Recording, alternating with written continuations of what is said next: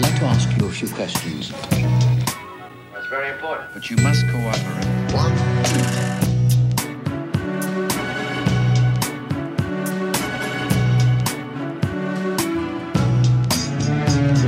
Bonjour, bienvenue sur ce nouvel épisode d'Exquise Esquisse, émission de la Remix Radio dédiée aux créatifs et présentée par moi, Alexandre Souvrier, réalisateur de films graphiques. Alors vous écoutez ce podcast, il sera sans doute sur iTunes et autres plateformes d'écoute. Je vous invite donc à vous y abonner et à le noter généreusement si celui-ci vous plaît. Aujourd'hui, pour ce huitième épisode, je reçois Lian Cho Han, animateur et storyboarder. Bonjour Lian Cho. Bonjour Alexandre. Comment ça va? Ça va très bien, merci. Sur ce podcast, on s'intéresse beaucoup au parcours euh, des invités. Et du coup, euh, moi, je voulais savoir comment tu étais arrivé à vouloir faire du dessin de ta vie. bah, c'est, un, peu, euh, un peu atypique en fait. Euh, la majeure des parties des gens dessinent depuis qu'ils sont tout petits.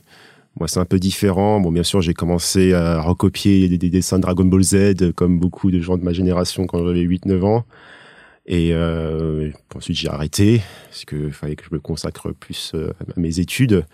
Mais j'ai une petite sœur qui a 7 ans de moins que moi, qui, elle, euh, dessinait les Sailor Moon, quand je dessinais Dragon Ball Z, et elle ne s'est pas arrêtée. Elle a continué à dessiner euh, jusqu'à voilà, jusqu'à que bah, tout le temps, jusqu'à maintenant d'ailleurs. hein.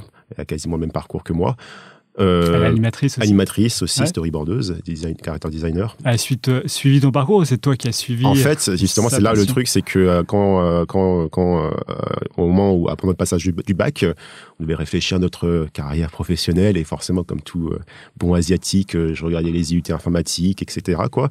Et ensuite, en regardant les dessins de ma sœur, qui avait énormément évolué, bien sûr, je me suis dit, mais c'est ça que c'est ça que je veux faire en fait. J'étais déjà hyper fan de, de japanime, euh, aussi de jeux vidéo, etc. Quoi, et, et j'avais cette culture là.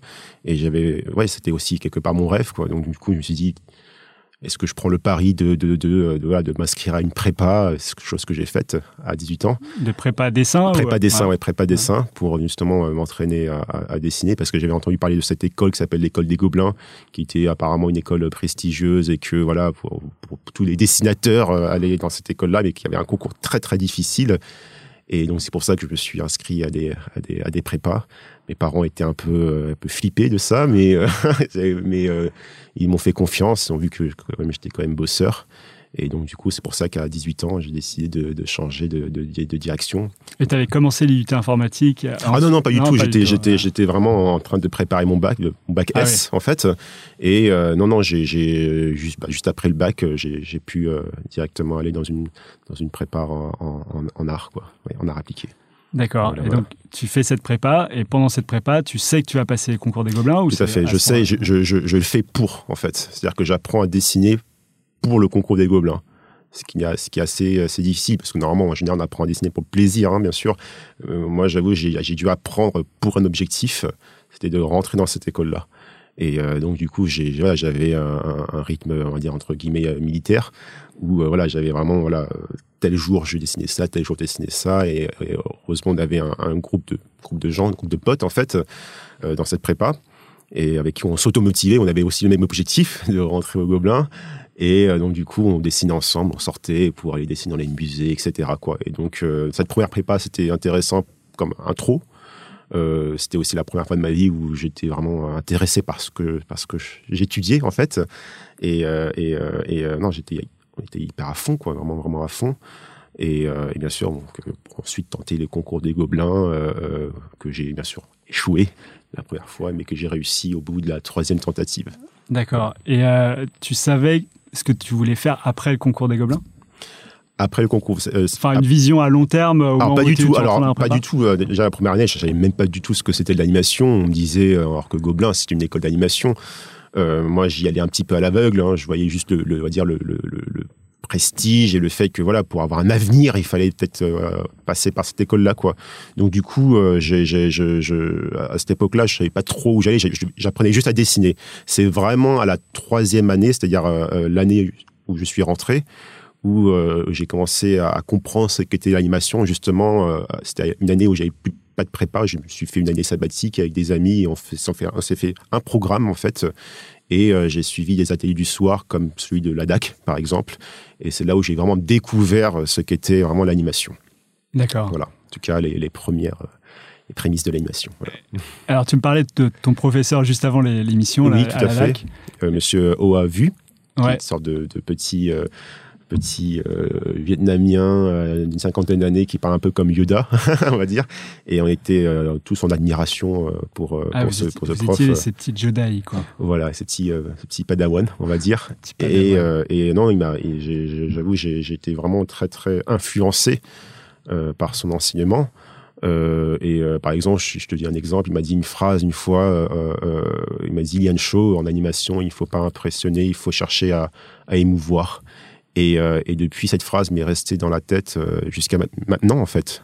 Et euh, du coup, lorsque j'anime ou lorsque je fais du storyboard, plutôt que d'essayer de chercher à impressionner, chercher à, faire du spectacle, j'essaye en tout cas de chercher plus à, chercher plus l'émotion, en fait, à émouvoir le spectateur, l'audience. C'était voilà, c'est resté un peu mon but, ma ligne directrice. Et donc, tu penses que c'est grâce à ces cours du soir à la DAC que tu as pu euh, en partie rentrer au Gobelin, enfin, qui t'a apporté quelque euh, chose de plus? Bon, en partie, il n'y a, a, a, pas de tout. À cette époque-là, j'avais aussi, euh, euh, je suis aussi inscrit à un atelier du soir qui était euh, aux Beaux-Arts de Montparnasse, et c'était des, des, des, cours de morphologie avec Thomas Vienck. Thomas Vienck qui est aussi prof de morphologie au Gobelin, qui était aussi prof de morphologie à, au studio Disney à Montreuil.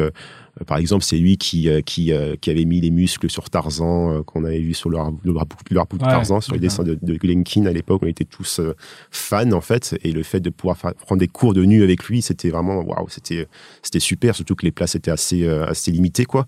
Et donc, du coup, du coup, pendant cette année-là, lorsqu'on n'avait pas de, pas d'école, euh, on a pu s'inscrire en fait à, à, ces, à, ces, cours et oui j'ai énormément évolué aussi euh, grâce à grâce à Thomas euh, grâce à Monsieur Vu mais aussi grâce à ce programme on va dire où, chaque jour on faisait des, choses différentes euh, entre potes donc bien sûr mon groupe de potes avec qui on était euh, m'a aussi permis d'évoluer aussi dans ce dans ce dans ce dans ce dans ce domaine quoi pour ensuite réussir plus tard le concours.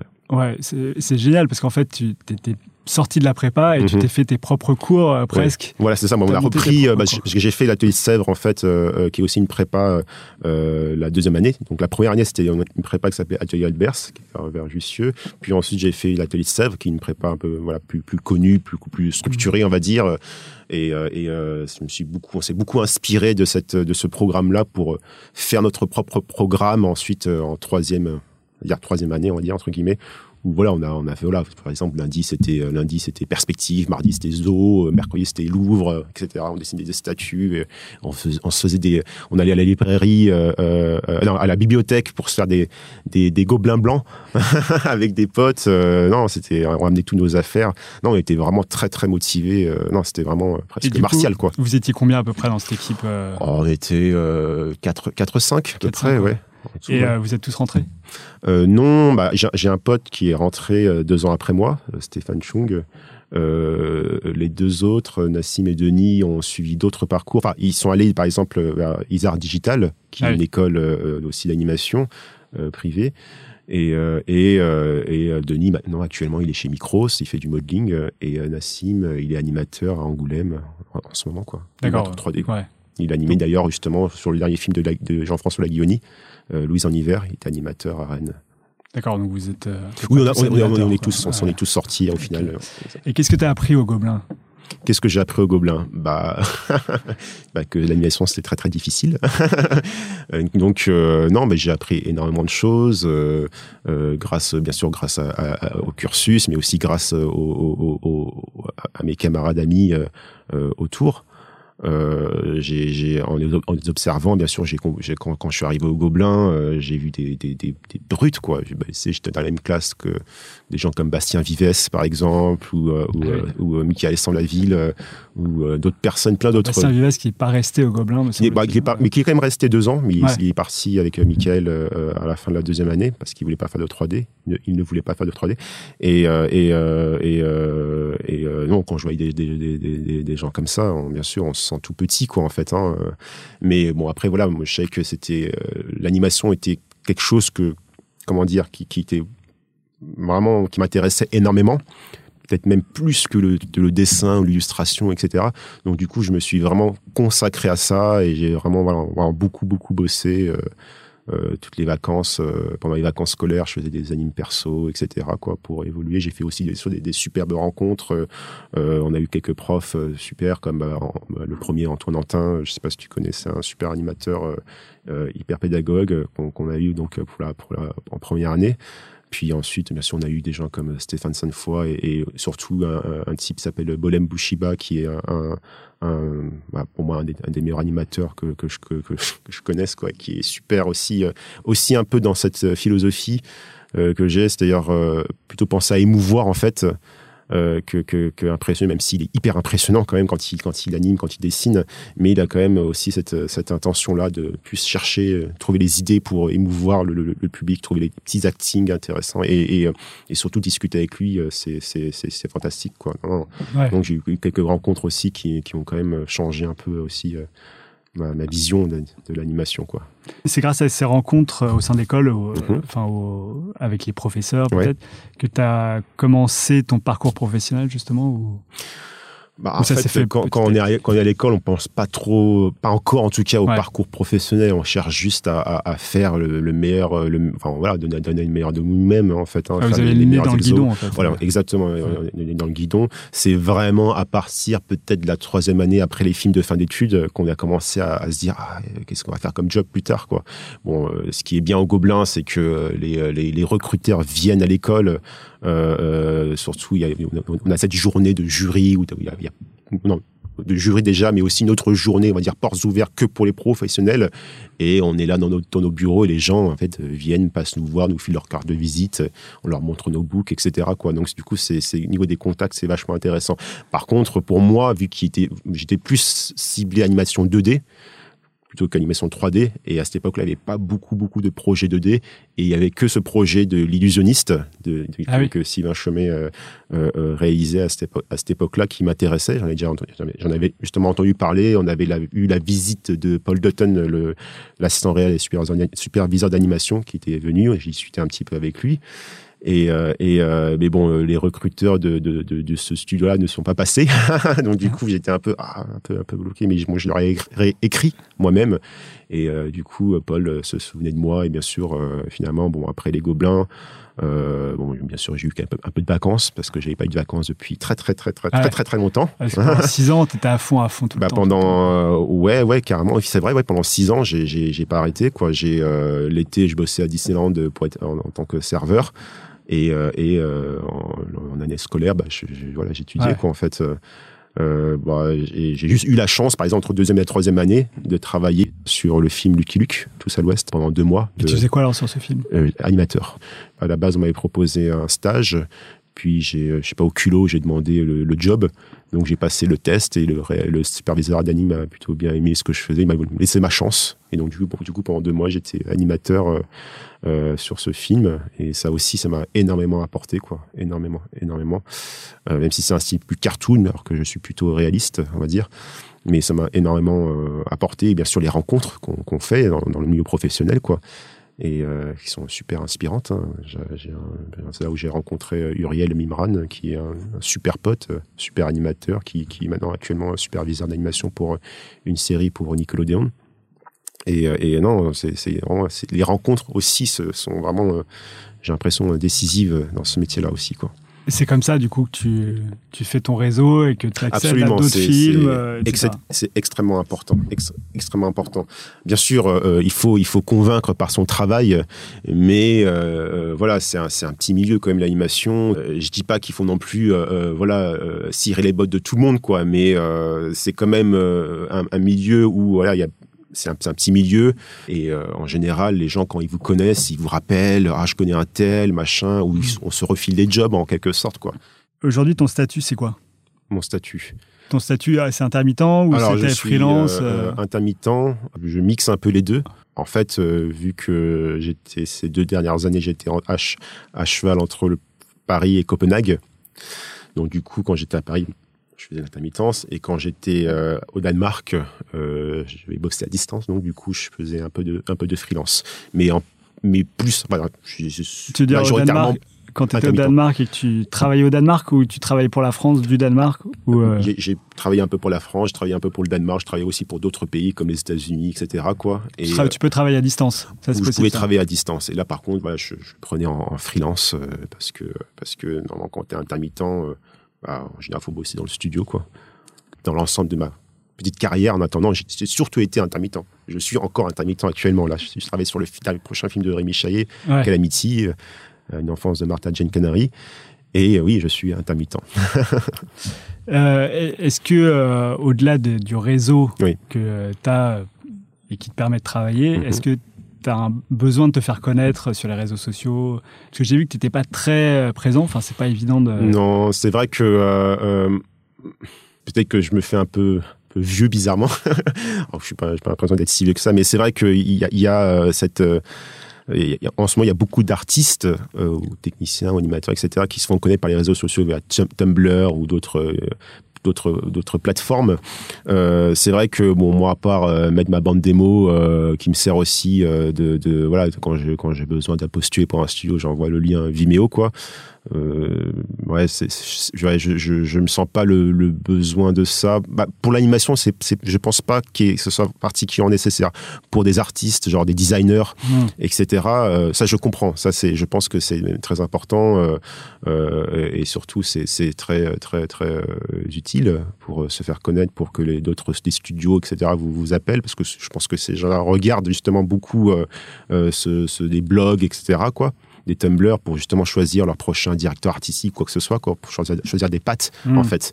Euh, moi, je suis plutôt, on va dire, entre guillemets, technicien, en fait, quoi. Donc, du coup, euh, euh, en général, c'est surtout des prods, en fait, que, que, que je cherche, quoi. Alors que ces gens-là, c'est plus des, des développements, des projets en développement. Enfin, c'est vrai que c'est pas non plus, c'est pas Ouais, non plus puis- un milieu que je connais énormément non plus. J'ai l'impression que quand tu veux quelque chose, quand Mhm. tu tu y vas à fond, quoi.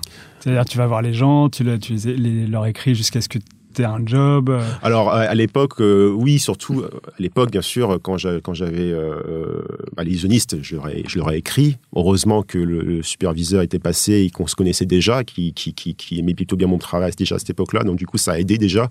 Mais c'est vrai qu'une fois qu'on a le pied dedans, ça n'a rien à voir. C'est-à-dire que, par exemple, le prochain job que j'ai eu.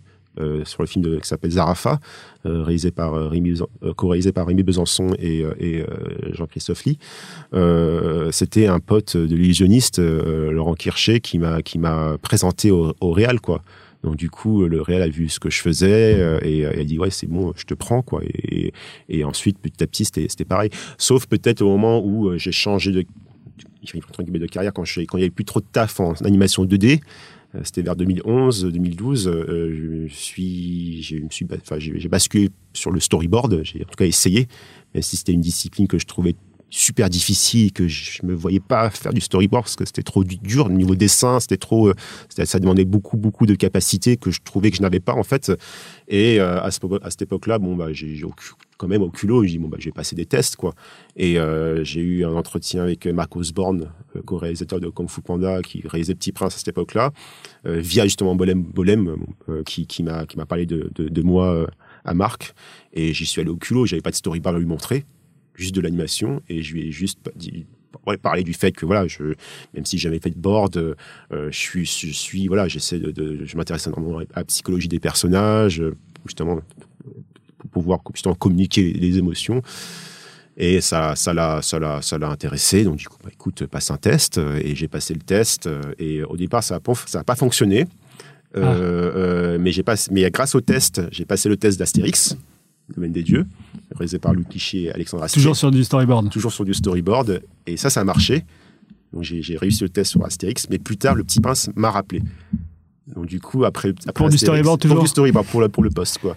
Et du, du coup, euh, euh, du coup, à un moment, Astérix, on était en pause parce que le scénario n'était pas encore euh, fini, on va dire. Et c'est là où je suis parti sur le Petit Prince, où je suis resté pendant 5, à 6 mois. Et, euh, D'accord. et, euh, et c'est vraiment ces deux prods-là, c'est vraiment des prods où je me suis vraiment formé au, au- au Ah oui. storyboard, on va dire quoi.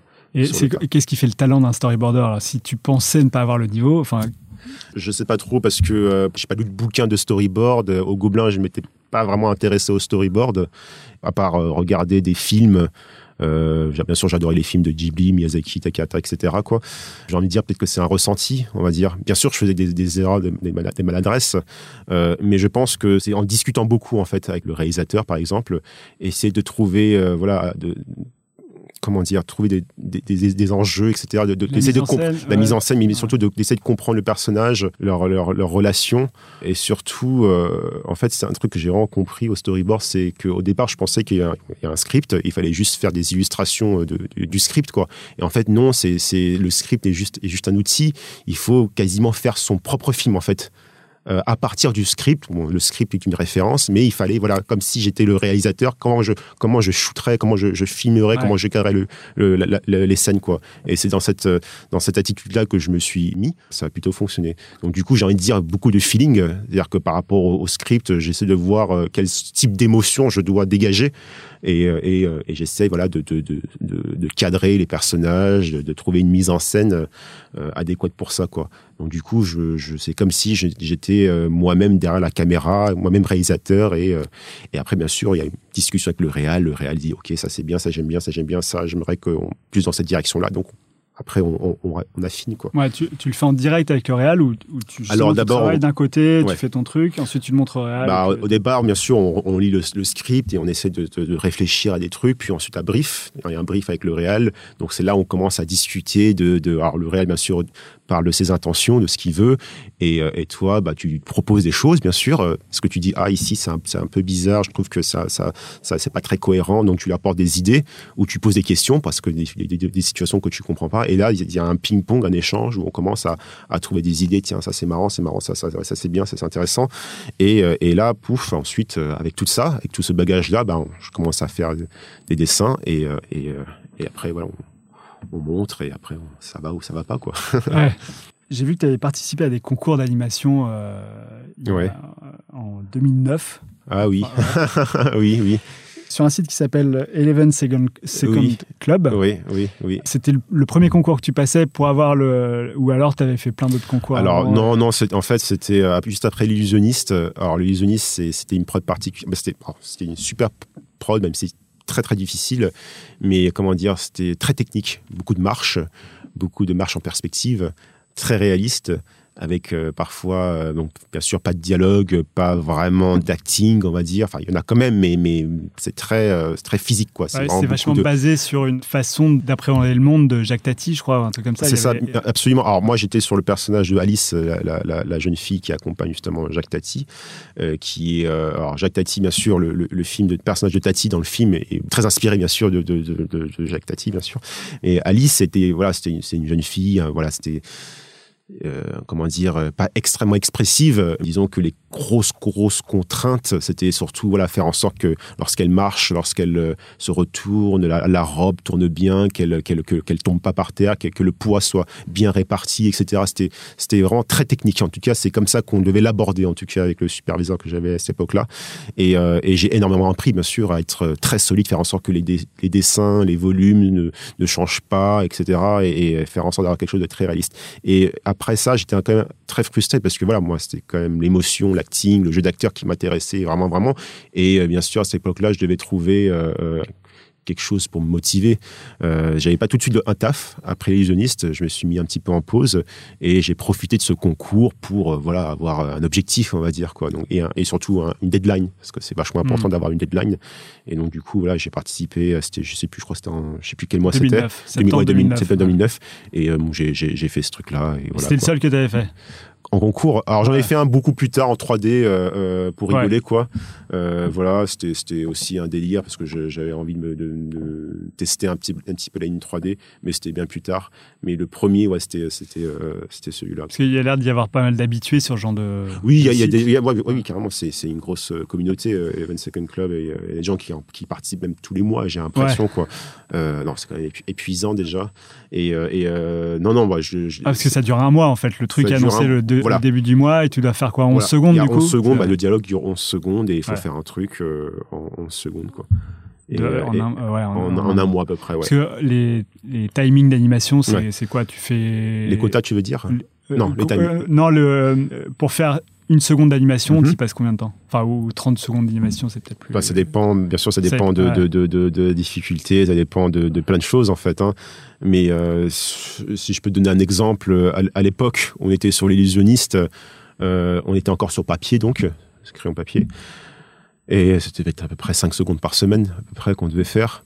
euh, sachant que nous ne faisons pas le dessin définitif, il y a une équipe, notre dé- département, Mhm. Qui, euh, qui redessine euh, avec un trait définitif. Nous, Mm. on s'occupe euh, du ce qu'on appelle du le rough, en fait.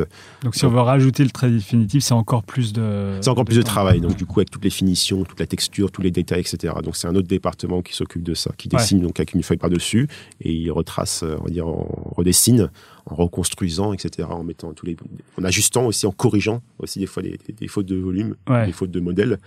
Euh, mais nous, on s'occupe surtout voilà de la gestuelle, de l'acting et bien sûr faire en sorte que, que les volumes soient au maximum en place, les proportions, etc. Quoi.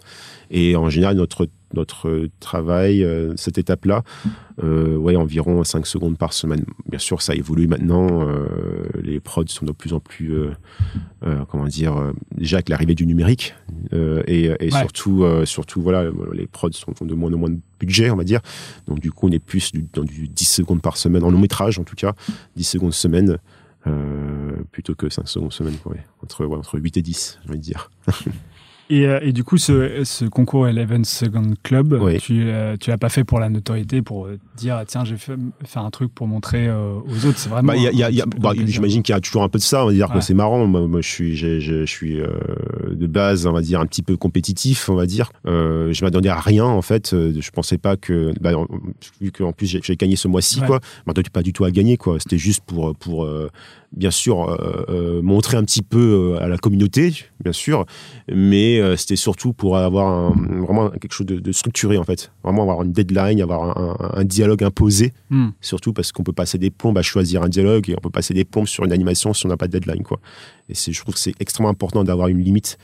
C'est ce qui permet justement de trouver vite fait les, les idées, d'être efficace et de lâcher le bébé aussi de temps en temps parce que sinon ça ça peut durer des, des, des- des mois euh, voire des années si, Ouais, ouais. on s'arrête pas quoi. Ouais, Mm, c'est ça. c'est sûr. Et du coup, aujourd'hui, tu fais encore ce genre de choses ou euh, Oh non non non. Oh non tu te fais encore plaisir à Oh faire non, pff, non, c'est vrai que euh, euh, c'est peut-être la différence justement, vu que moi j'ai pas vraiment appris à dessiner avec- par le plaisir, mais plus pour un objectif. C'est toujours pas un plaisir de dessiner? C'est, c'est quelque part c'est marrant, mais depuis que j'ai commencé le storyboard, j'ai compris que j'ai appris, j'ai, on va dire appris que je n'aimais pas tant le dessiner que ça. c'est plus, euh, en fait, j'adore le, le brainstorming par exemple, discuter, trouver des idées, euh, voilà, et, et- et- et parler, voilà, psychologie de personnage. Hmm. J'adore ça, quoi. Euh, plus que dessiner. Dessiner, ça, ça limite, ça m'emmerde un petit peu, mais je, je- je le fais et j'aime aussi, j'aime le faire. Faut pas non plus déconner. C'est un mais- outil mais- mais pour un outil- voilà, exactement. Et surtout, le storyboard, ça m'a permis de dessiner, on va dire, très lâché. Alors que l'animation, c'est- enfin, c'est quand même, ce serait laborieux. hein. Faut, faut peut-être le début, ça va quand on commence à, quand on fait la première étape Mm.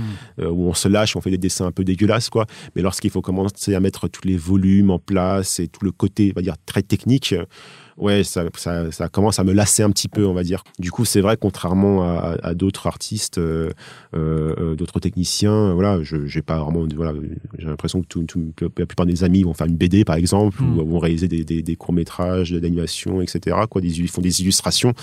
Euh, c'est vrai que moi, c'est pas trop, trop, c'était pas trop mon, mon domaine. Moi, je pensais être juste animateur jusqu'à la fin de ma vie, à la rigueur, superviser, superviser l'animation pour un long, quoi. Là, je, je commence à toucher au storyboard depuis, euh, bah, depuis 2012. Euh, c'était, euh, j'ai, bon, c'est pas faire ce genre de truc, quoi. Pour moi, c'était extrêmement créatif, le storyboard. Et, et c'est, c'est, je m'attendais pas du tout à, à, à faire ça. Et donc, là, pour l'instant, je, je découvre. Je, je, j'ai, bon, là, maintenant, j'ai, j'ai pas mal de, de bagages maintenant en storyboard. Mais, euh, mais euh, ouais, c'était pas du tout mon objectif de base, en fait, quoi. Moi, je me voyais plus comme un technicien que, que, Ouais. que quelqu'un de créatif, quoi. Et, mais voilà, après, voilà, ça peut venir plus tard. Là, par exemple, en faisant plus, en- en- plus je fais du storyboard, plus je commence à m'intéresser à la, à, la, à la réalisation aussi, quoi. Donc, du coup, peut-être qu'un jour, euh, euh, si jamais j'ai plus de taf en storyboard, bah, peut-être que je passerai la ré- Non, je sais pas, mais, Ouais, mais- tu mais- montes les échelons comme ça, euh, ouais, c'est, petit à petit, quoi. voilà, c'est c'est pas un objectif de Enfin, vie les- en fait quoi. C'est Ouais. c'est euh, euh, ça m'intéresse parce que euh, voilà j'ai peut-être un projet que j'ai envie de, de faire quoi.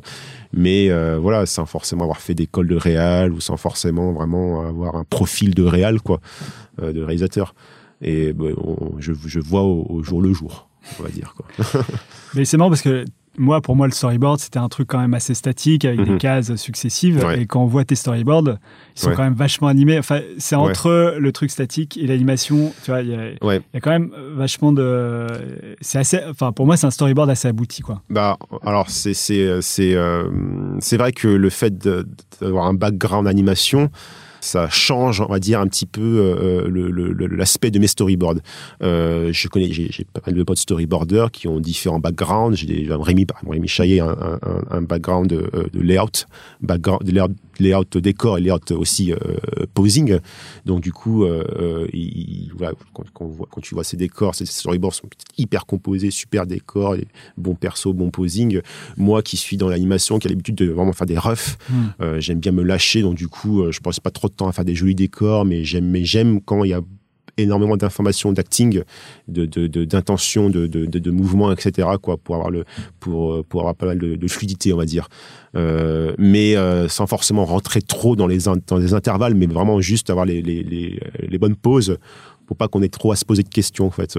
Mais euh, euh, bizarrement, euh, en animation en tout cas, c'est de moins en moins statique quand tu regardes les animatiques des storyboards en animation, Ouais. surtout en long métrage. Ouais, C'est beaucoup plus développé, on va dire quoi.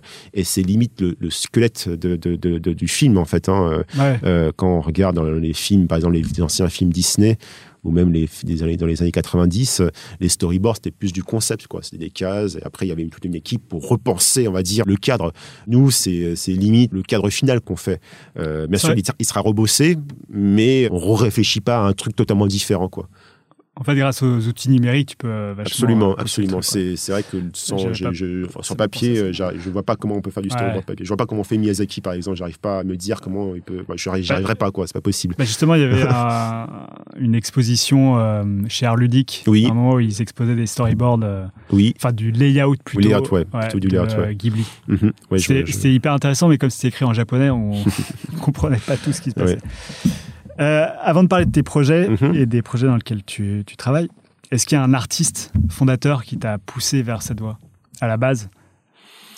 Parce Euh, que tu as parlé de vachement de manga et de choses comme oui, ça, et bien tu sûr, bien dit, sûr. à un moment, euh, en fait, tu as plus suivi ta sœur qui écoutait ta sœur. mhm. Mais euh, aujourd'hui, avec le recul, est-ce que tu penses qu'il y a vraiment quelqu'un qui t'a tellement inspiré, tu t'es dit, voilà. Bah, c'est, euh, comment dire, euh, une personne, c'est un peu, un peu difficile, je dirais, des, films qui m'ont énormément inspiré. Euh, j'ai vu à 16 ans Princesse Mononoke et Le des Lucioles, par exemple, donc de Miyazaki et de Takahata. Moi, je me suis pris une grosse claque, quoi, en fait. C'était pile poil ce que j'avais besoin de voir à cette époque-là, à cet âge-là. Euh, Princesse Mononoke, j'en souviens, on m'a prêté le VCD, je l'ai vu 12 fois une semaine. Pareil pour Tomber des Lucioles, je l'ai vu 6 fois une semaine. Ah ouais Et, euh, et, euh, euh, ouais, j'ai jamais autant pleuré sur ce film-là, quoi. Mais sur, un film, je dirais que mes grosses influences de départ étaient plus. Mais ensuite, lorsque j'ai commencé à dessiner, donc à, commencer à faire mes les, les en, art, j'ai découvert, par exemple, vu que je m'intéressais beaucoup à l'animation et au dessin de mouvement, euh, j'ai commencé à m'intéresser à, à quelques animateurs, dont un en particulier, bien sûr, Glenn Keane, Mm. qui était euh, bien sûr une énorme influence euh, sur moi euh, tout, au, long- tout au long de, de mes études en, en animation. Et même actuellement, lorsque je dessine, j'ai quasiment pris des tics, un petit peu, on va dire, de, de, de, de, ça. quoi. C'est-à-dire que... Parce qu'il y a le genre de. enfin, bah, c'est, quoi, un c'est- type bon, il, a un, dessin très très lâché, on va dire, Mhm. euh, même s'il a un dessin extrêmement solide, mais lorsqu'il, lorsqu'il anime, lorsqu'il commence, lorsqu'il jette son, son, son- sa dire son appel, son premier jet, son premier, son premier rough, c'est, extrêmement rough, c'est extrêmement, il y a, c'est pas, c'est pas, il y a pas de contour, c'est vraiment, il dessine vraiment de l'intérieur, il dessine vraiment des, des- de- de- une énergie, on va dire. Il dessine des masses, des silhouettes, il dessine vraiment là, une, sorte d'énergie, on va dire, euh, euh, sur le papier, et c'est ça qui m'a vraiment inspiré. Euh, moi qui ai un dessin assez difficile à sortir, du coup, c'était, ça m'a énormément décomplexé Hmm. Et ça m'a extrêmement aidé. C'est-à-dire que euh, je, je dessine très très rough, sans en mettant mon ego de côté, on va dire c'est moche, on va dire, c'est pas très, c'est pas des jolis dessins, euh, voilà, tout tout tout tout bien fait, mais euh, mais je cherche autre chose, je cherche plutôt l'expressivité, on va dire. L'énergie, l'intention, l'émotion, on va dire là-dedans quoi. Et après, bien sûr, une fois que, une fois qu'on a cette énergie-là, voilà, on met une feuille par dessus ou un calque par dessus et on commence à essayer de retrouver euh, les volumes là-dedans quoi. Mais euh, cette euh, approche-là, ça m'a extrêmement aidé. C'est pour quelqu'un qui n'a pas l'habitude, qui n'a pas qui n'a pas le dessin naturel, on va dire. C'était c'était c'était voilà, ça. Ça m'a permis de d'évoluer et d'être là où j'en suis en fait quoi. Euh, non, c'est clair. Mais après, bien sûr, c'était une grosse influence. Ça l'est un peu moins maintenant, bien sûr, parce que je, me dirige vers peut-être autre chose. Je suis revenu plus vers la, mise en scène, enfin l'animation plus euh, japonaise qui me correspond mieux, euh, qui me correspond plus, beaucoup plus subtile, beaucoup plus, voilà, on va dire un peu plus réaliste. mais oui, c'est dans mon ADN maintenant, le Glenkin, quoi. des gens se, je me souviens à l'école, les gens se, se, se, moquaient un peu gentiment, on va dire, quoi, parce que j'étais un peu le, gros fan euh, ah de, de, de, de, cet animateur-là. Je m'en souviens quand il était, euh, je m'en souviens avec un pote, on s'amusait à, on l'a trouvé dans l'annuaire, quoi. Euh, parce qu'il avait un appartement à Paris, on a essayé de l'appeler pour, pour l'école essayer de l'appeler pour le fait qu'il fasse une conférence ah et, et avec un peu d'effort, ouais, on a réussi à avoir une conférence de Glenkin au, au Gobelin, ouais. Ouais, donc euh, quand je dis que quand tu veux quelque chose, euh, tu, vas, à fond, euh, je me trompe. Ouais, c'est vrai que pour ça, ouais, on a, on a, on a, on a, on a eu. Enfin, c'est pas nous qui l'avons appelé sans arrêt, c'est on a réussi à motiver le directeur de l'école qui était, qui était aussi à fond au final, quoi, et qui a réussi à, avec ses contacts à lui, à, voilà, contacter Glenn. contacter Glenn et C'était pas complètement euh, absurde que Glenn Keane vienne faire une. non, bien sûr que non. Bah, l'école des Gobelins avait déjà une, assez bonne notoriété, donc ils connaissaient déjà l'école, etc. Et euh, sur Tarzan, euh, son équipe, majoritairement, venait des Gobelins. Donc c'était pas non plus aberrant qu'ils viennent, viennent, faire une conférence là-bas. quoi. Alors, il y a dix ans, j'avais vu un court métrage qui m'avait particulièrement marqué, qui venait des Gobelins. Ouais qui s'appelait Vaudou. et il se trouve que j'ai découvert hier que tu faisais partie de l'équipe. Oui. Et euh, du coup, bah, ah, c'est marrant. C'était vachement marrant. mais c'est vrai que c'est un, un, des courts-métrages qui était plus euh, marquants euh, à l'époque. Je, prends comme un compliment, comme un, truc positif. Ah bah complètement. comment, comment, tu veux le prendre autrement? Non, mais il a fait. Non, c'était vachement bien. Et du coup, vous étiez six co-réalisateurs. Oui, tout à fait. Ouais. Comment ça se passe de c'est le bordel. non, mais alors notre groupe était assez, assez particulier, on va dire. Euh, on, était tous, on va dire, c'était un peu le groupe euh, japanime, entre guillemets, avec en tout cas une influence euh, japonaise. Et, on voulait d'abord faire à l'époque un film hyper contemplatif, un truc hyper poétique. Et, et, ah, du coup, et, du coup, on a commencé à écrire un scénar, on a essayé de chercher, et, au moment de rendre les scénars, déjà parce que on était déjà le film devait faire 1 minute 30 et on ah s'est rendu compte que c'est pas possible quoi s'il fallait il fallait faire un film de 5 minutes ou un truc comme ça. donc du coup en une journée on a on a on est on est on a fait on s'est séparé en deux deux groupes pour faire un brainstorming donc 3 et 3 et euh, avec euh, je crois que j'étais avec euh, Yann et, et, Seb. Et on, on s'est tapé un délire limite un peu jeu vidéo genre des gens qui contrôlent des des ouais, des, chamans qui contrôlent des aventuriers qui font courir comme ça. On, faisait ce geste avec les poupées qui, qui manipulent les jambes.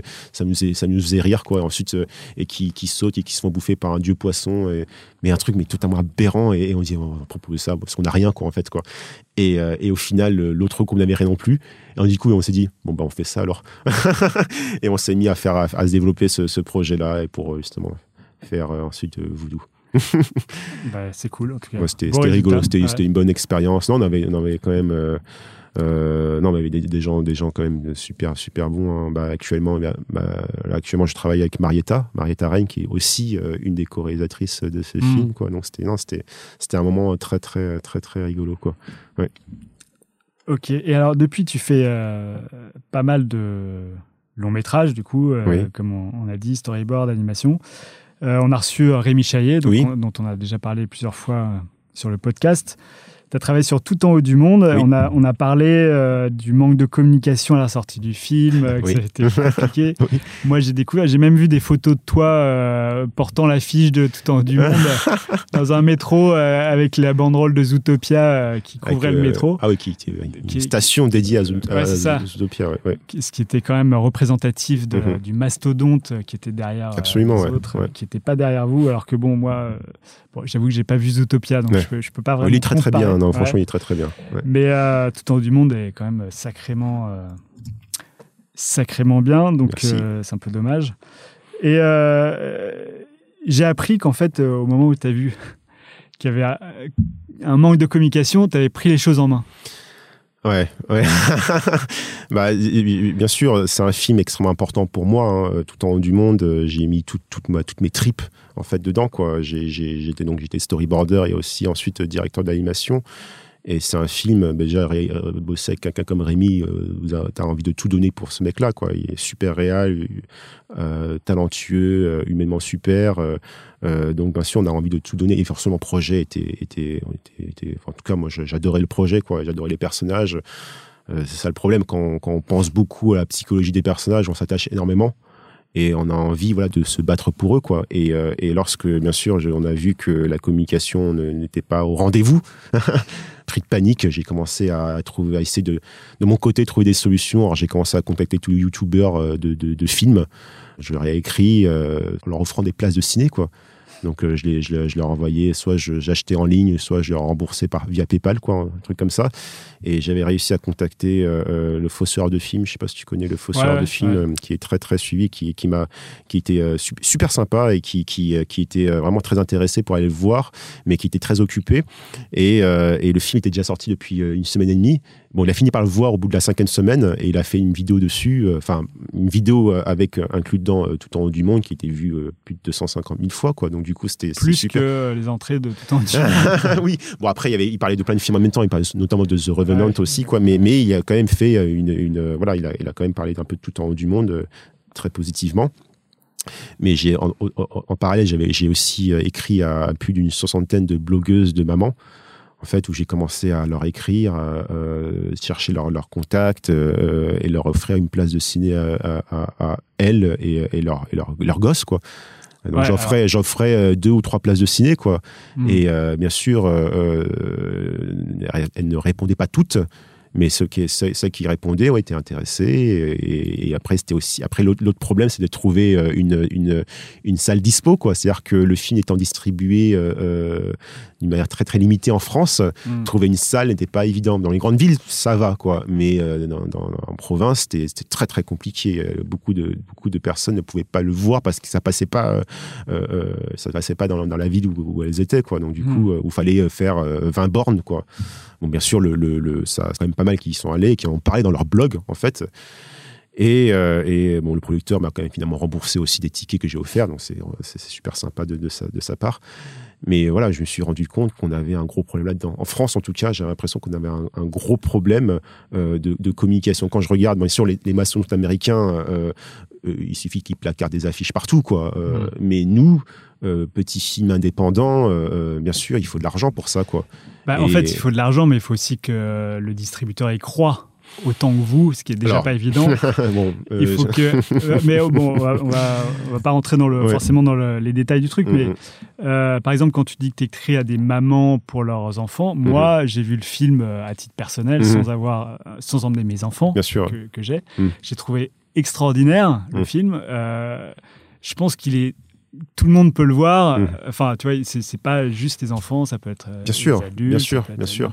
Et euh, j'ai l'impression qu'il y a quand même encore cette histoire. euh, L'animation est dédiée aux enfants, que machin.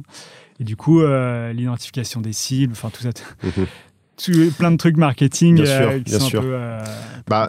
En- Encore une fois, bien sûr, euh, je, je bon, euh, je, on va pas, je vais pas commencer par les dire sur, sur, sur, sur ce, sur ce podcast. Ils vont, ils ont, ils, voilà, bon, va- euh, la communication a manqué et, euh, et même, je pense que même euh, au-delà de ça, tu- il, il manque encore quelque chose. C'est, c'est, je dirais pas que c'est, c'est pas uniquement de la faute du distributeur qu'on avait actuellement. Enfin, à ce moment-là, il y a aussi toute une stratégie de com à, à, Mm. à, à réfléchir, je pense en tout cas. Euh, euh, Bah, le fait d'avoir contacté des blogueurs, par exemple, c'est une stratégie mais marketing. au- au- Au-delà de ça, on était allé aux États-Unis, on a fait la tournée Ouais, des studios alors, américains, euh, on a fait des photos, on a une photo avec Pete Docter, le réel, vice versa, Vice versa. euh, etc. De, Monstre et compagnie, qui est super réel, super sympa. On a, on a une Chez Pixar. Chez Pixar, Ouais. chez Pixar, avec Ronnie Del Carmen aussi, Corée de, de vice versa. On Ça, c'était une de- démarche que vous aviez initiée. Vous vous êtes dit, tiens, on va bah, c'était- pour, euh, c'était une sorte de, de prémisse pour le, pour le, pour le, pour le, pour la course aux Oscars, on va dire quoi. C'est-à-dire qu'on on, on commençait à, à- à- on voulait présenter le film à ces grands studios parce que c'est la majorité, enfin il y a beaucoup de, de votants, on va Mm. dire, de- de- là-dedans quoi. Et euh, donc on l'a montré à, à Pixar, Disney, DreamWorks, euh, Laika, euh, on l'a montré aussi à Paramount, euh, enfin etc. Ah oui. on, a, on a fait la tournée des studios, on a, avec des photos. Euh, on a donc une photo avec Pete Docter avec la, qui tourne dans l'affiche tout le temps du monde. C'est nécessaire pour arriver aux Oscars. Alors que- pas, je, je sais Ouais. pas si c'est nécessaire, mais mais je, ah, si, je pense que si, il faut, il faut, il faut euh, faire la tournée des grands studios quand même.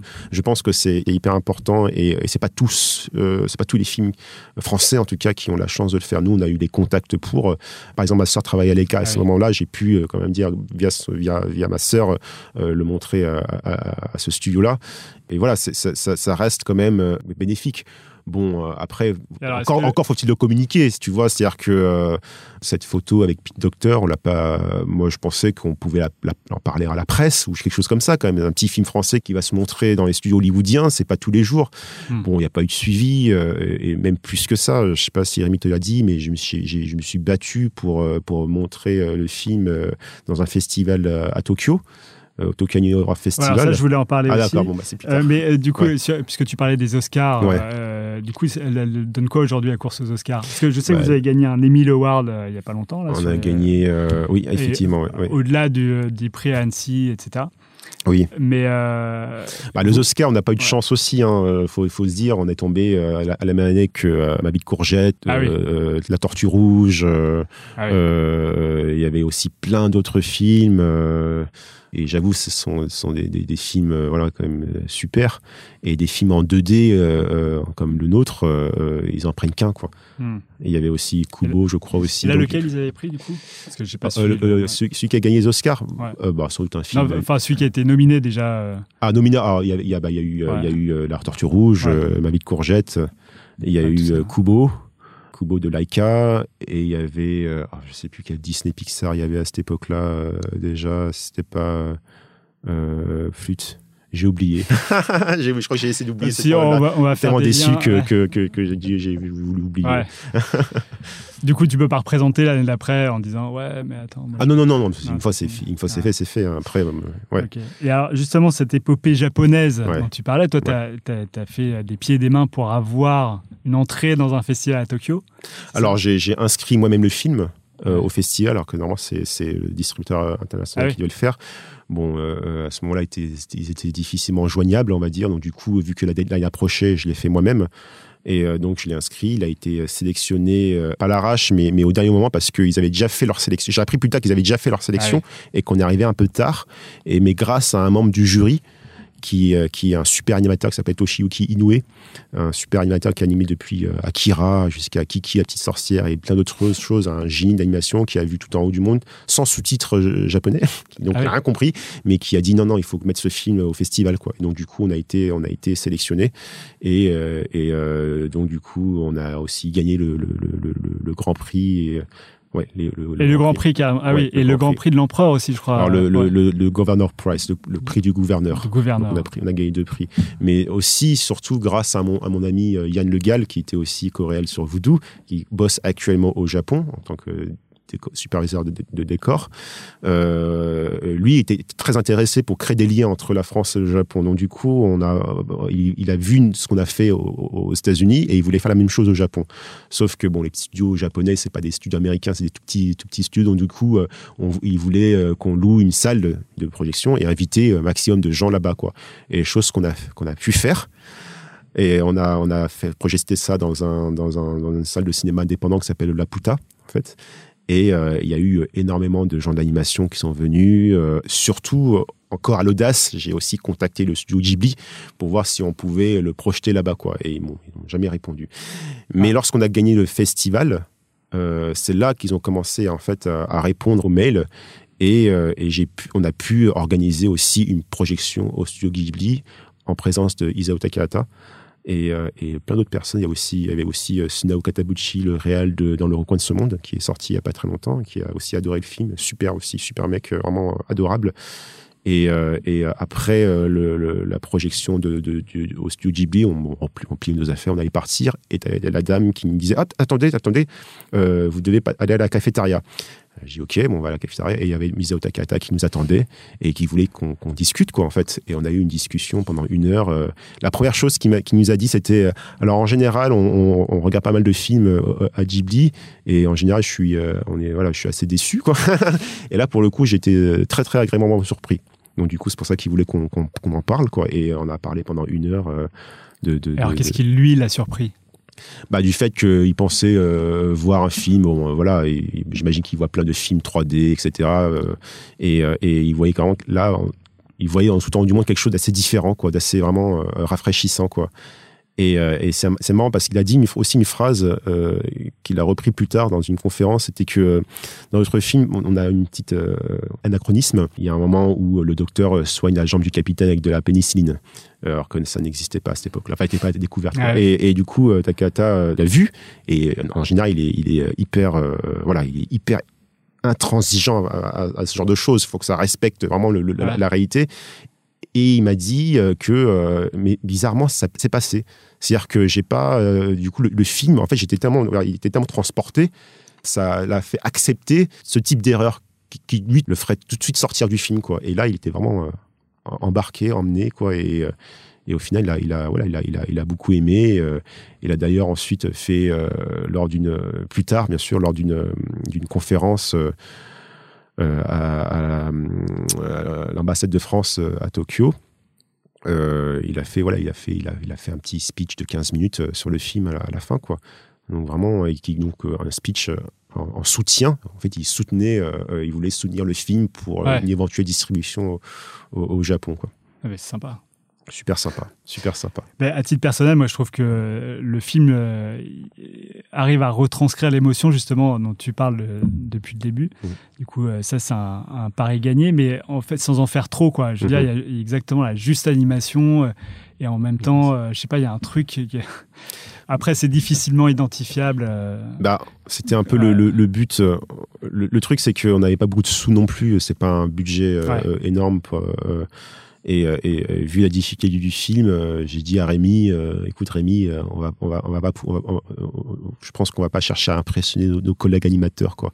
On va Ouais. faire un truc très sobre, mais euh, voilà, on va essayer de, de, de, de, de mettre le paquet sur l'émotion. C'est-à-dire qu'on va essayer de trouver les, les astuces, le moyen pour euh, faire le plus avec le moins et donc avec le minimum de pauses, le minimum enfin, le minimum de voilà de, de pauses de dessin, hmm. il fallait communiquer le maximum d'émotions. C'était le pari euh, du film. Et donc, il fallait trouver justement. C'est là où, où, euh, finalement, le tout temps du monde, euh, je disais aux animateurs ne faites pas de l'animation, faites du storyboard animé. Donc, du coup, réfléchissez plus en termes de mise en scène, d'idées, pour communiquer un maximum, tout en faisant le moins. Et euh, et il y avait un, voilà, un vrai travail de réflexion. Des fois, on repensait des pauses pour euh, avoir des, un geste beaucoup plus simple, mais beaucoup plus fort, Hmm. en fait, quoi. Que, que si on faisait un truc hyper impressionnant, quoi. Ouais. ouais, c'est ça. Ça, c'est ça, c'est vachement bien parce que justement, euh, je suis allé voir les derniers concours justement de Eleven Second Club Oui. euh, pour voir ce que ça donnait aujourd'hui. Et en Mhm. fait, c'est beaucoup de 3D. Justement, Oui. Il y a beaucoup moins de 2D. Oui. Et en fait, comme en 3D, on peut tourner autour de le- de- du perso, Mhm, on, mhm. peut, on peut faire à peu près tout ce qu'on veut en tant que, en, en tant que mise en scène, Mhm. justement. Euh, L'animation est poussée à l'extrême Oui. parce qu'on peut faire absolument tout ce qu'on veut. Et c'est peut-être ça qui fait que euh, on- euh, il y a moins d'émotion dans le film, justement. Bah, en fait, euh, je pense pas que la technique, euh, euh, bien sûr, peut-être que si la, le fait d'avoir la trop possibilité, poussée, du coup, oui, tu bien sûr. tu- on t'emmène vers autre Bien part sûr. que euh, l'émotion. Mais vois. par exemple, si je te donne un exemple de mon ami euh, Bolem Bushiba, par exemple, Ouais. le- le- il est donc animateur 2D de base chez Disney, lorsqu'il est parti chez Pixar, donc son premier film, Les Indestructibles, la, la- la première scène qu'il a faite, c'était la scène, je sais pas si tu as vu hein, Les Indestructibles, Ouais. c'est la scène où, où, euh, le- la, la mère euh, euh, dé- découvre au téléphone que son mari s'est fait virer, en gros, quoi. Et il y a un changement d'attitude hyper subtil dans son regard, comme quoi Mm. elle, elle appelle vraiment de manière confiante, elle sait que son mari est dans, dans un séminaire, etc. Et la, la personne lui dit non, mais il a, il a été licencié, etc. Et, et on voit la décomposition de son visage, hyper subtil. Et, et c'est en 3D quoi.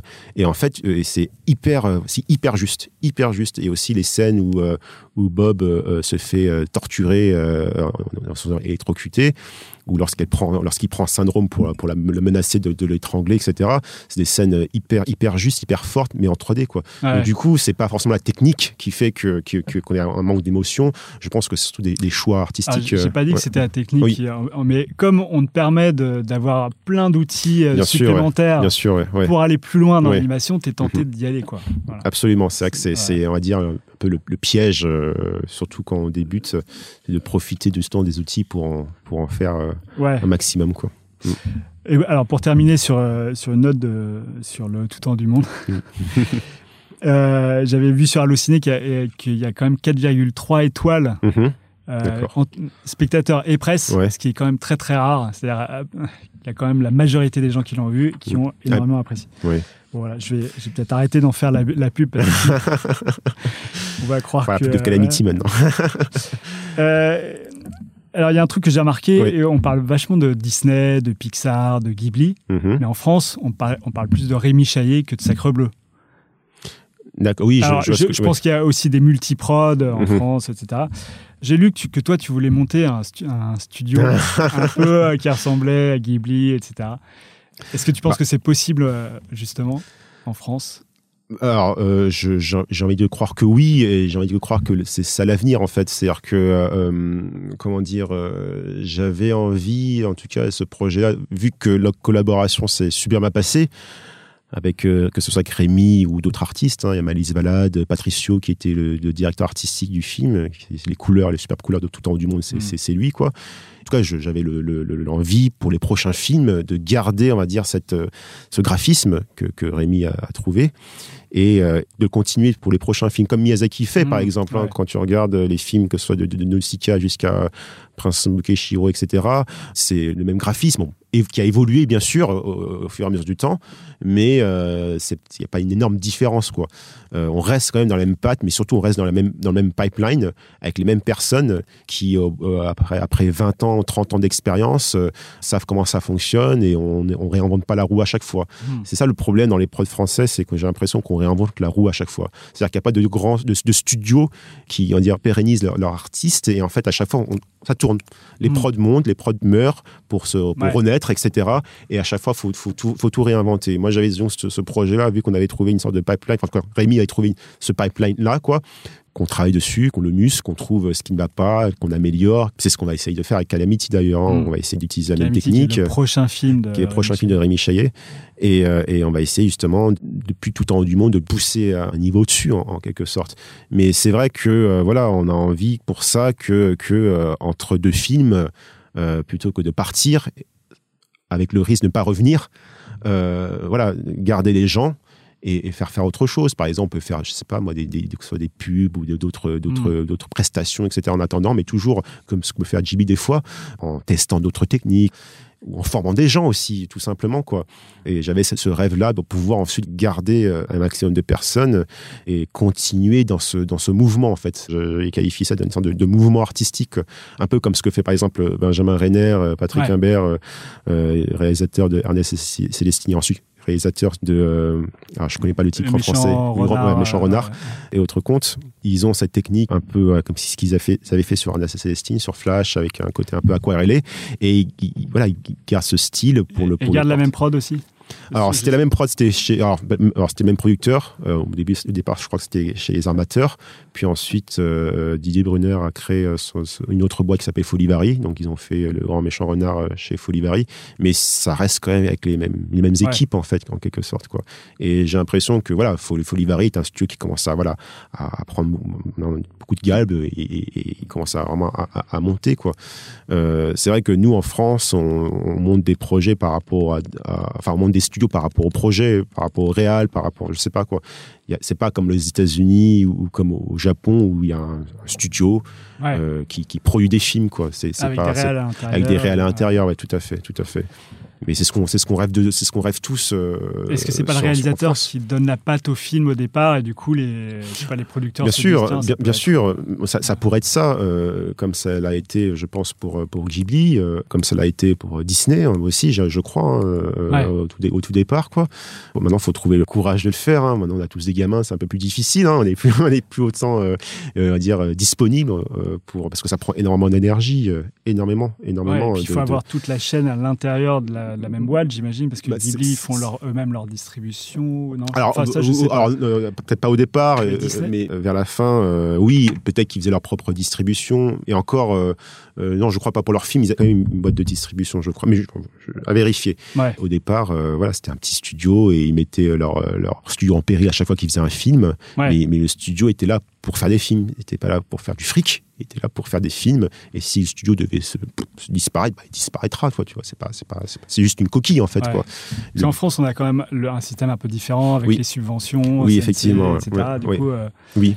C'est ce qui est une chance aussi, il faut, faut Ouais, pas non plus. sûr, euh, ouais. tu vois, c'est, Ouais. Et du coup, Le- c'est plus dur de, de monter ce- le- les mêmes structures qu'à Ah, l'étranger. ben, bien sûr, c'est sûr, parce que euh, euh, les, les structures à l'américaine, c'est de l'argent, je crois que c'est de l'argent privé. Hein, et- ils mettent. euh, Ils mettent euh, c'est a un- des gens qui investissent dans qui- le. voilà, c'est- Enfin, au- qui, extérieur au studio. Je, je Ah crois, je, je vais pas en parler parce que je suis pas non plus expert là, là-dedans, quoi.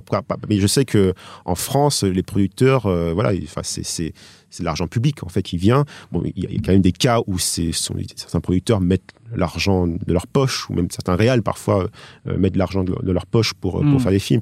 Mais en, en majeure partie, c'est des, c'est des subventions, subventions, que ce soit CNC, région ou, ou, euh, ou, euh, coproduction européenne, etc. Quoi. Donc du coup, euh, ce qui est bien, c'est que ça permet une diversité des films. hein, euh, des films comme Tout en haut du monde, on n'aurait pas pu le faire aux États-Unis, par exemple. Euh, euh, je crois pas, en tout cas. Mais, euh, mais euh, Bah, ouais, ça- d'autres contraintes, euh, peut-être plus commerciales, ou je sais pas, qui auraient imposé euh, des choses euh, à tout en du monde. Peut-être, sans doute, mais euh, le fait d'avoir fait tout en haut du monde, euh, ce qui est bien, c'est que ça peut aussi servir comme démarrage, en fait, pour justement monter cette structure-là. Euh, c'est ce que je pensais, en fait, ce que je pense, en tout cas, quoi. Bon, à voir, hein, je dis pas que c'est mort, mais euh, on va voir avec Calamity comment ça se passe, et peut-être qu'un qu'un peu de chance, ouais, peut-être que si ça, ça fonctionne, peut-être qu'il y a ce truc-là qui va se faire, Ouais. on verra bien, quoi. On verra bien. Et toi, t'as pas envie de, de faire de film Bah c'est c'est euh, comme je te dis tout à l'heure, Ouais. c'était pas forcément euh, un objectif de vie, mais, mais c'est vrai que depuis depuis que que, que que je fais du board, depuis que voilà que que je ça m'intéresse. J'avoue, ça m'intéresse. J'ai justement un, un truc euh, en tête, euh, Ah. mais euh, mais à voir si ça fonctionne. C'est c'est un peu- peut-être un peu trop ambitieux, Ouais. un peu risqué. C'est une adaptation d'un d'un d'un roman, d'un petit petite, nouvelle quoi. Euh, mais on, on va voir si ça si ça fonctionne. on verra. C'est j'en discute un petit un petit peu avec Rémi. Rémi pense que c'est risqué, mais bon, on va voir. Moi, Ah oui. comme tu dis, euh, je suis un peu un pitbull des fois, donc euh, du coup, dès que je vais insister pour voir si, ça fonctionne, quoi. Et jusqu'au bout. Ouais. Euh, sur tout en haut du monde, vous avez, euh, vous avez dû tenir dans les 72 minutes. Ouais. Et, euh, et du coup, vous avez fait une fin qui était adaptée à ces 72 minutes. Oui. Bon, le film a fait semble-t-il. 80 minutes en dessous, mais il y a 72 minutes d'animation. Ouais. Mais ouais. Euh, comment tu sais qu'un un film est terminé? Enfin, on l'a déjà évoqué au cours de. Bah, c'est marrant parce que y a, y a, j'ai eu la chance de faire quelques interventions publiques euh, avec des projections publiques, justement, de, de tout en haut du monde, et avec une séance de questions-réponses. Et beaucoup de gens étaient frustrés, en fait, euh, de, de la fin, en disant Mais, mais c'est bizarre, la fin, ça, c'est, brutal et tout. On a envie de voir un happy ending, euh, de, d'avoir Sacha revenir euh, à Saint-Pétersbourg, euh, avoir un- une revanche euh, vers Tomsky, etc. Bon, chose qu'on a un petit peu hein, avec des images. Alors, j'ai trouvé un petit truc, euh, je pense, je sais pas si c'est une illustration intéressante. Moi, j'aime bien la frustration quand on voit un happy ending, voilà, on est content. euh, c'est comme si on a pris son petit chocolat, et on va aller dormir, on est content, quoi, et on oublie, on oublie. Alors que le fait d'avoir cette frustration, limite un peu, parfois un peu nostalgique, un peu triste, ça reste en fait. Vous voyez, c'est comme si c'était un truc qui grattait un petit peu, quoi, et ça reste. On y repense en sortant de la salle. Hmm. Moi, je trouve que c'est vachement intéressant comme effet. Bien sûr, il faut le doser, il faut pas non plus que ce soit trop frustrant, mais le fait qu'il y ait cette, cette petite chose, cette petite frustration, ça permet au- que le film reste dans la tête des gens euh, plus tard. Je trouve que c'est plus accrocheur que d'avoir un happy ending et ensuite, pouf, euh, on oublie et on passe à autre chose. quoi. Le film était bien, super, on a passé un bon moment et, pouf, on oublie. C'est ce que j'explique aux gens et, et les gens euh, finalement bah, ils, ils disent ah oui c'est vrai j'avais pas vu ça comme ça quoi Ouais, D'ailleurs, euh, s'ils posent la question, c'est qu'ils s'en sont souvenus pour absolument poser la question. absolument ouais, absolument mais bien sûr c'est bon c'est un pari risqué aussi hein, Ouais. c'était pas forcément fait exprès non Ouais. plus quoi Euh, mais euh, au final moi personnellement euh, je, je pense que au final ça, ça fonctionne bien le fait de terminer là-dessus quoi même si de toute façon on a quand même ces images euh, fixes pour euh, parler un petit peu lors du générique pour le Mhm. retour de Sacha à Saint-Pétersbourg. Mais le fait qu'on termine sur le profil de Sacha qui regarde vers la- vers l'avenir en fait, ou qui regarde plutôt vers, vers le passé et qui regarde vers, vers, le- vers le souvenir, vers son grand-père et qui fasse euh, ce léger petit, euh, ce léger petit euh, euh, sourire à la fin, je sais pas quoi, ce petit, ce petit truc. pour moi, c'est le propos du film aussi quelque part quoi. Hmm. C'est ça le propos du film, c'est comment Sacha euh, euh, arrive, euh, comment dire, à, à faire le deuil de son grand-père et que surtout elle a, a réussi à, à- à survivre euh, et, à, et, à- On va et à peut-être- sauver son équipe. Ouais. Pas, pas- pas- pas de, pas, de, pas de spoil, pardon. Peut-être pas trop en dire Ouais. pour ceux qui ont envie de voir le oui, film. tout à fait, que, tout à fait. Mais en tout cas, il y a pas mal de choses hyper réussies qui ont été faites sous la contrainte finalement. Entre Absolument. la fin, l'animation. Absolument. euh, Et et c'est ça qui est aussi euh, intéressant, c'est que parfois, dans, sous la contrainte, c'est là où on, où on a parfois les, mêmes- les meilleures idées. Euh, J'aime bien sortir l'exemple de Alien, Alien où euh, bon, ils n'avaient pas de budget, Scott à cette époque-là n'avait pas, pas de thunes, euh, on, ne pouvait pas montrer l'Alien trop souvent. Et donc du coup, voilà, on trouvait ils trouvaient des solutions pour le suggérer. Par, du, par des sons, par, euh, Mm. par, des, par, voilà, par, par de- des, sensations, etc. ah, c'est vrai que le son est hyper important. Dans, Absolument, absolument. Et, et- et bien sûr, l'obscurité, etc., est laissée parler l'imagination de, de- de l'audience. Alors que maintenant, on montre tout, quoi. Hmm. Avec, euh, comme tu disais, justement, la technique, le fait d'avoir la technique 3D, ça nous permet de, tout faire, de tout montrer. Et donc, du coup, on, bah, ça neutralise un petit peu, on va dire, l'émotion, on va dire, en quelque sorte. Il y, a- il y a plus de spectacle. Mais, euh, comme tu dis, comme, en tout cas, c'est ce que je pense, lorsqu'on sort de la salle, on dit, oh, on a passé un, bon moment. Alors que un, un bon alien, ça, ça, ça traumatise à la fin. Je pense qu'à la fin, on y Mm. repense, on en fait des cauchemars peut-être, j'en sais rien, parce que ça a touché notre émotion, notre psychologie, quoi, plutôt que notre waouh, plutôt que notre nos, nos- nos- nos yeux. Enfin, voilà, c'est ce que c'est ce que je pense. Est-ce que euh, est-ce que tu as envie que ton nom euh, reste?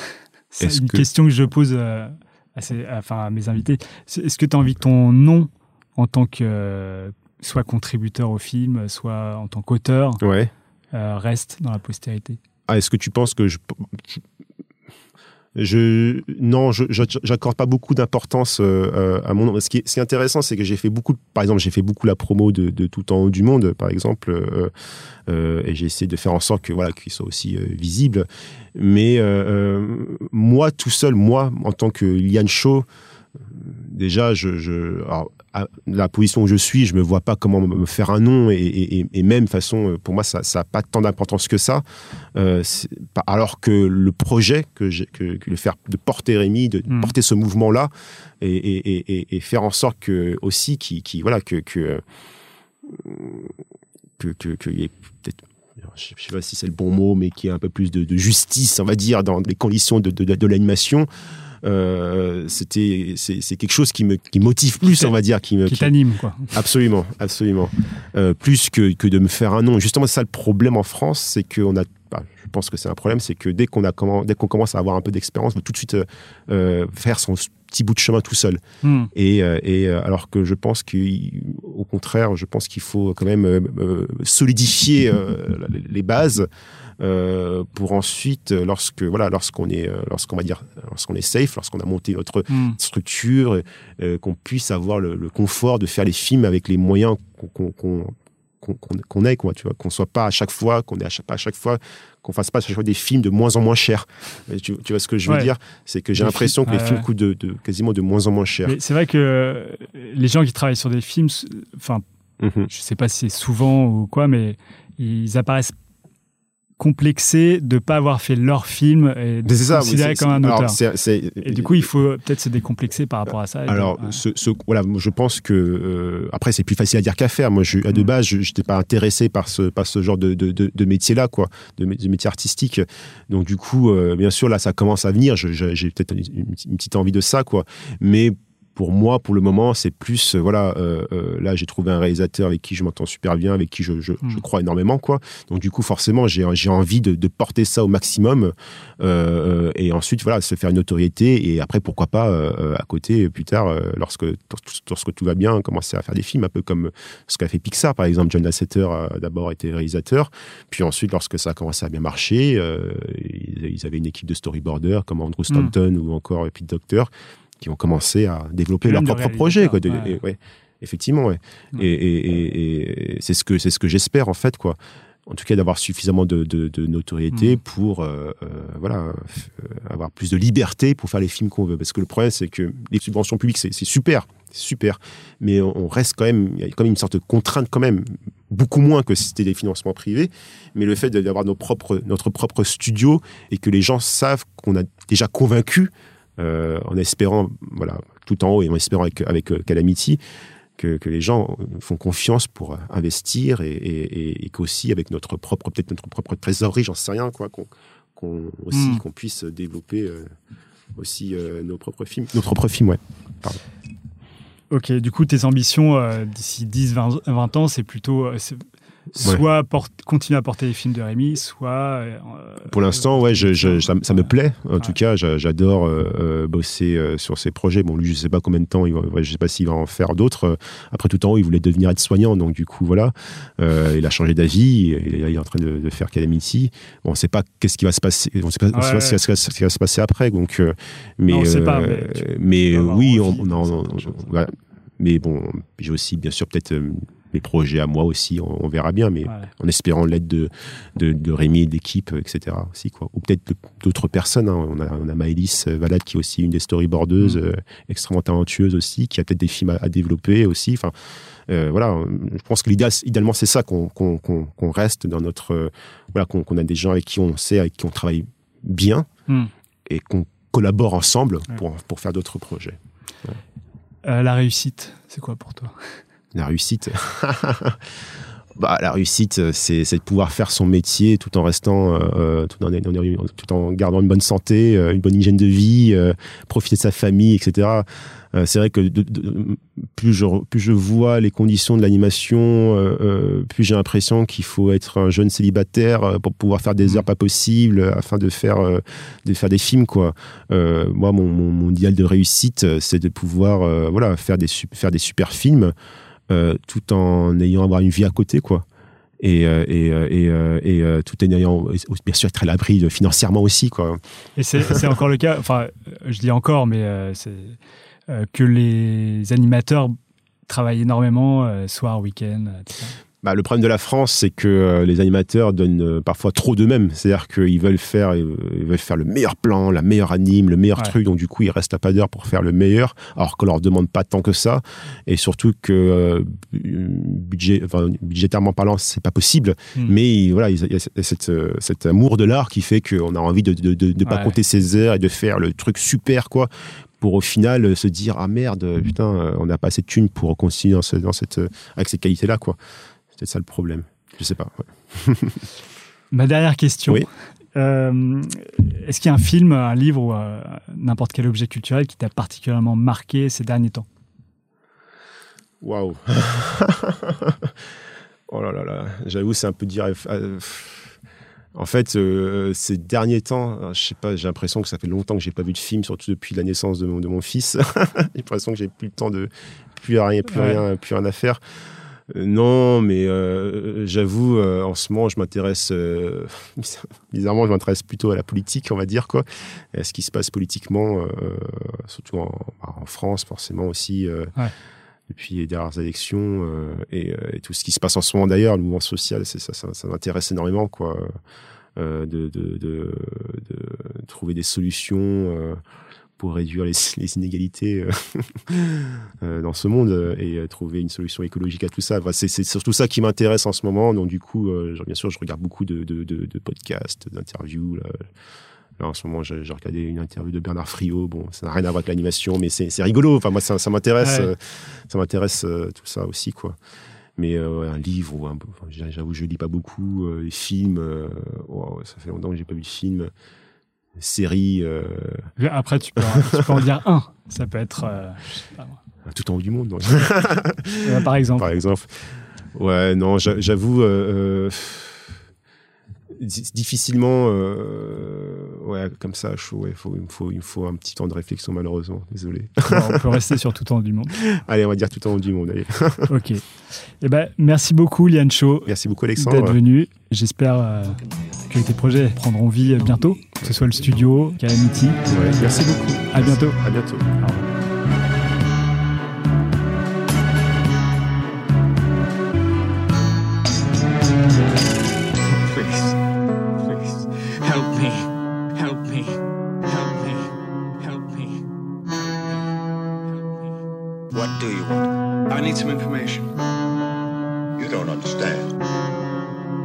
Absolutely refuse